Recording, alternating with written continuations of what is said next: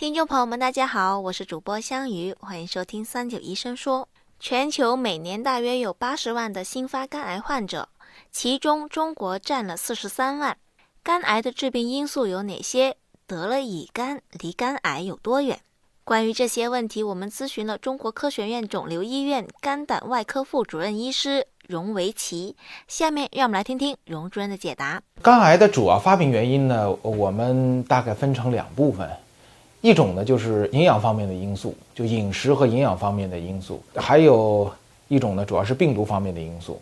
那么从病毒上来讲呢，大家都比较清楚了，乙型肝炎跟丙型肝炎，那么对于肝癌呢是直接有影响的。那么对于大部分的肝癌病人来讲，我们做过统计，百分之八十到九十的肝癌病人都合并有乙肝或者丙肝的感染，因此肝炎病毒的感染对于肝癌来讲是非常非常重要。另外一方面呢，我们就是归纳为营养方面和饮食。那么饮食当中呢，主要就是比如说是发霉变质的食品，特别是那种黄曲霉素，比如陈米，呃，发了霉的这个花生米等等。那么这些主要跟那个黄曲霉素是有关系的。那么这些在饮用的时候呢，对肝脏肯定是有影响的，是直接是致癌的。那么还有一一方面呢，就是呃营养状况。随着咱们国家的发展呢，这部分的原因呢，已经逐渐不再占有一个主要的因素。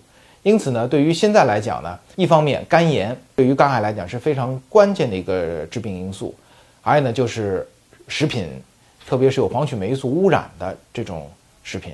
另外一个呢就是就是酒精的问题，因为咱们国家酒精的消费量确实是大，那么长期喝酒或者是大量喝酒的话，对于肝脏肯定也是不利的。肝癌主要的致病因素就是肝炎，那么肝炎里边包括乙肝跟丙肝。说句实话。乙肝离肝炎有多远，我也不好说。我可以跟你说，如果你不控制它，每天还喝酒，那离肝癌不远。那如果乙肝按照指南去治疗，那么乙肝可能就发展不到肝癌。所以呢，乙肝距离肝癌有多远，取决于自己对这个病的认识和毅力，以及这个肝炎的治疗的综合的一个结果。